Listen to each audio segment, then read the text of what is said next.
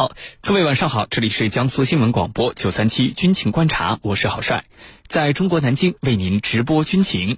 今天的军情观察，您将会听到尼泊尔和印度爆发领土争端。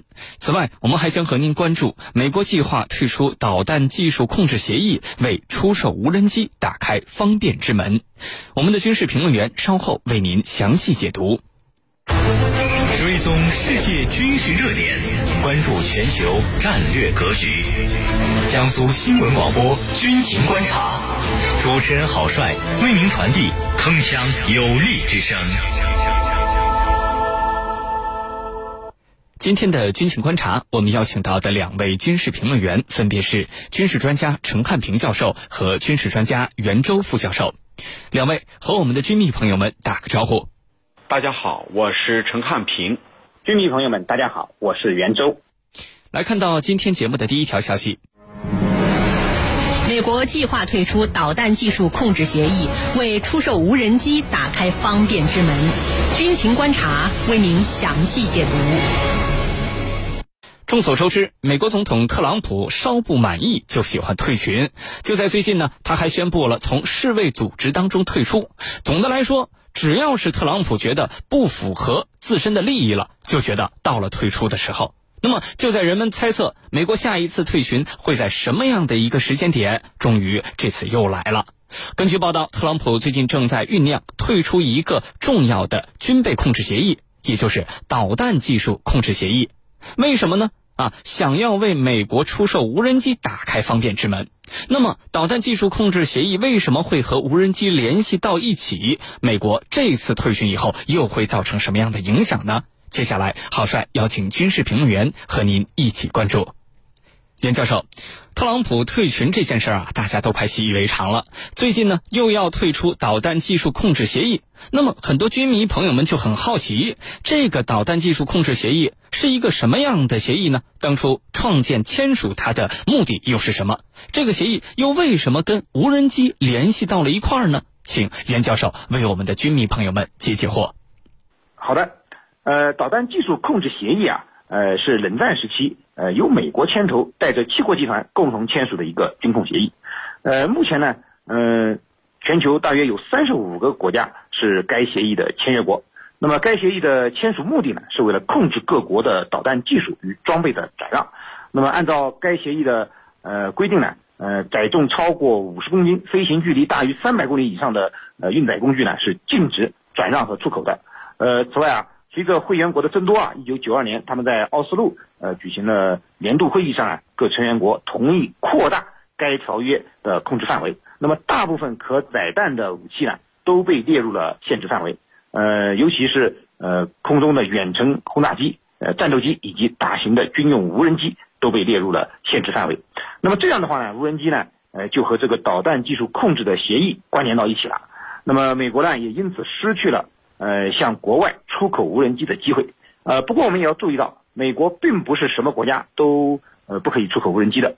根据这个协议的备忘录啊，是允许北约成员国之间啊相互提供受控制范围内的各类飞行器。呃，也就是说啊，美国是可以向北约的盟友出售无人机的。那么它并不在协议限制的范围之内。那么这个协议呢是美国人定的，但是美国人自己却并没有。呃，模范的去遵守这个协议，呃，早就违反了协议。呃，按照规定呢，向非北约成员国呢，呃，是不能出售长航时的无人机的。但是呢，美国却向韩国、日本出售了呃全球鹰长航时无人机。我们知道，韩国和日本并不是北约的成员国，那么显然美国是违约了。而且呢，呃，美国违反协议的行为啊，呃，其他的北约成员国都是睁一只眼闭一只眼，呃，并没有认真的去计较。呃，不知道美国此次。呃，为了无人机去退群，呃，把自己呃一手缔造的这个导弹技术控制条约，呃，扔给自己的盟友去遵守，自己却不遵守，呃，美国的盟友们会怎么想？呃，估计啊，最终也只是敢怒不敢言，呃，那么这个导弹技术控制协议很可能最终以废弃了事，把群解散了。主持人，好，谢谢袁教授。我们知道这个导弹技术控制协议，它从一开始就是美国领头来起草的。但是最近几年呢，美国却在尝试对这个条约进行突破。先是在二零一八年、二零二零年，首次向非北约成员国的日本和韩国出售了全球鹰无人机。那么，美国为什么要在这个时间点提出要退群呢？这跟美国国内疫情还有国内的大规模抗议活动是否有联系？请程教授为我们分析一下。好的，这个我们说美国总统特朗普啊，他有一句话叫“一言不合就退群”。这个“一言不合就退群”啊，我们把它放大的去看，就是凡是对美国不利的，或者在他看来美国吃了亏的，那是一定要退出来的。呃，那么他现在退和不退有什么关系吗？当然有关系，退退出来可以名正言顺的。可以明目张胆的向世界多国来出售这一款东西，就是违禁品。不退呢，得遮遮掩掩、偷偷摸摸，好歹呢是放不到台面上的。但是退出来以后就没有任何顾忌了，所以这一次干脆，特朗普觉得退出来得了。那么退出来跟眼下美国所发生的种族骚乱还有经济形势有关联吗？当然有关联，而且关系很大。为什么？因为。呃，在疫情的背景之下，特别是美国国内示威活动啊，因为种族歧视问题引发的示威活动持续不断，导致美国的经济是断崖式的下降。那么经济复苏成了美国的头等大事。既然经济复苏变得越来越困难，那么再加上世界各国对无人机的需求越来越大，这个需求量越来越大，而美国呢？在现阶段，对无人机的这种销售呢，又恰恰因为这份协议对他有很多的制约，使他没有办法名正言顺、公开大胆的出售。就是刚才我讲的遮遮掩掩、偷偷摸摸啊。你比如说这个美国现役的像 Mk 九死神无人机，像这些，他都没有办法公开的向一些国家去出售，而需求量又很大。假如能够大批量的出售，那意味着什么？意味着对他的经济来说又能够打了一一剂强心针啊！那就是说，这个能够把军火工业给刺激了。同时，对特朗普来说呢，这个他背后的支持者恰恰是军火工业。如果推动这些武器的出售，那么对军火商来说可以缓解当前的压力，继而呢对特朗普表示支持。所以，特朗普退出。这个新的协议对他来说呀，他是有着这方面的考虑的，和美国当前的社会困境也是密切相关的。主持人，好，谢谢程教授。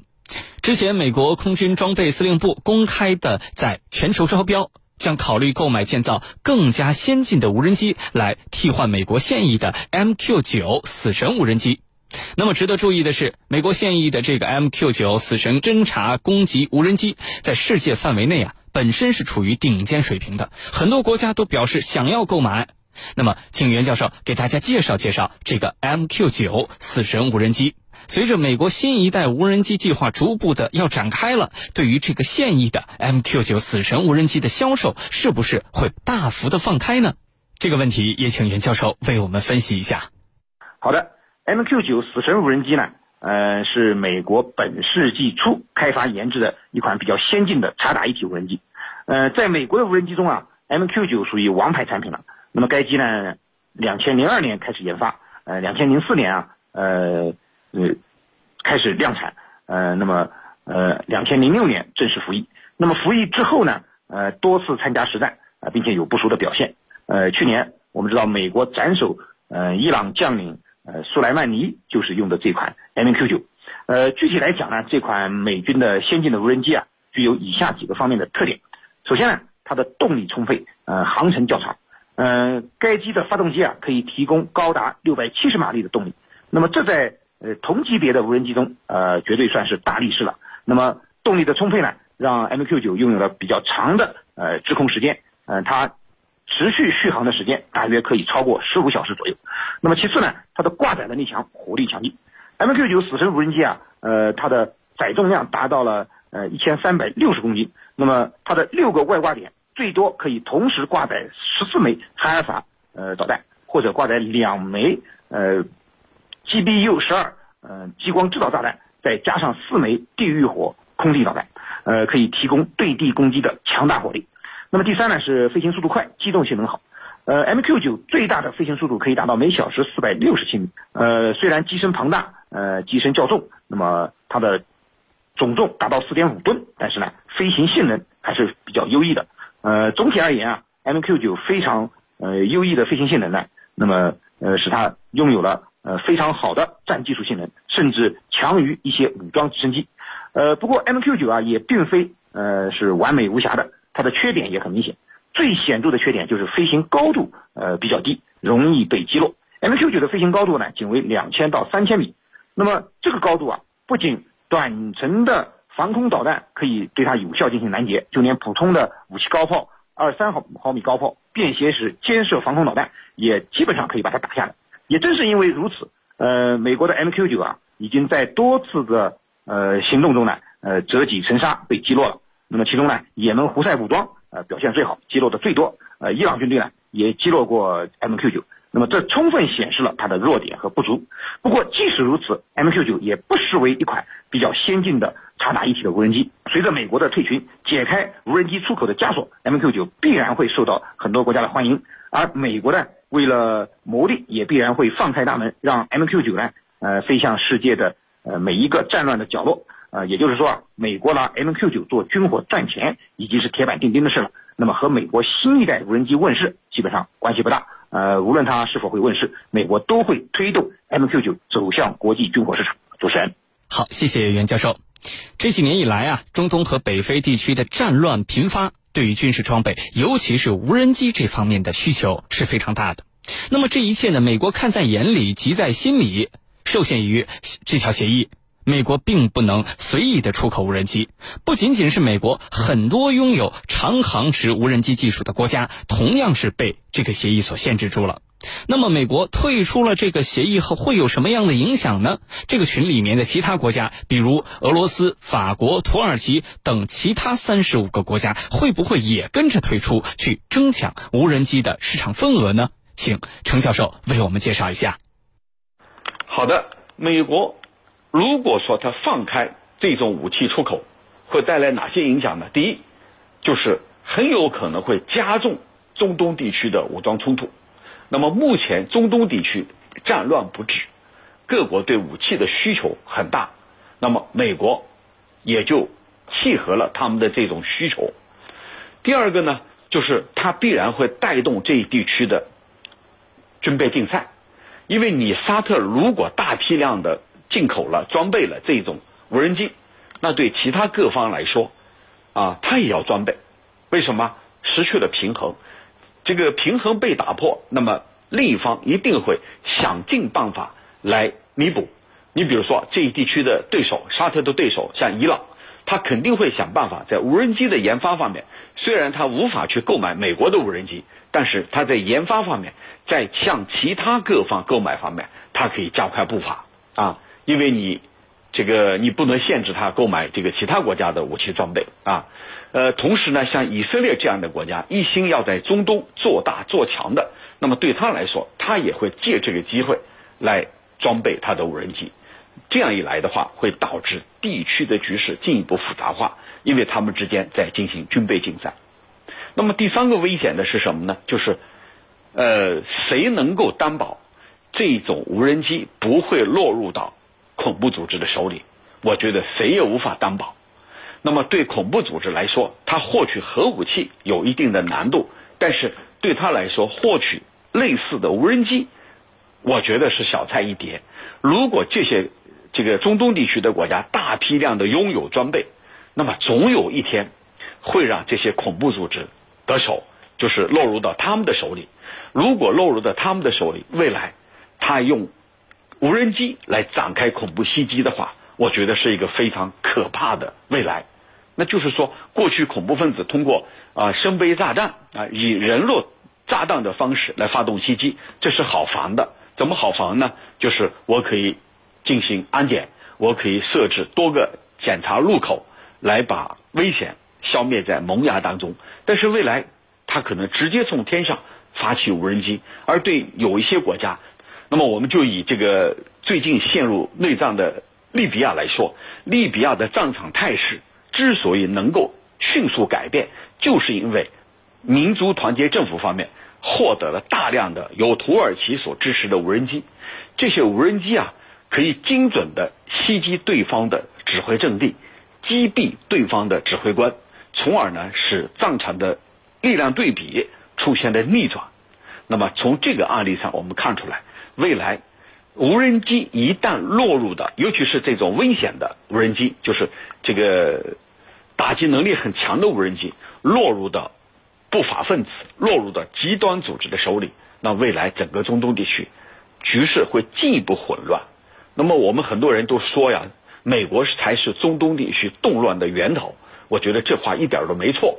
假如说未来的无人机，美国大批量的卖给中东的富有的国家，像沙特、阿联酋、科威特等等，难说哪一天不会落入到恐怖组织的手里。要到那一天的话，我觉得责任要归咎到美国人的身上。主持人，好，感谢两位军事评论员的精彩解读。刚刚我们一起讨论了美国为什么要退出导弹技术控制协议，这跟出售无人机的关系又是什么？那么接下来在下半段节目，我们将继续关注尼泊尔和印度之间爆发的领土争端。江苏新闻广播军情观察，稍事休息，我们马上回来。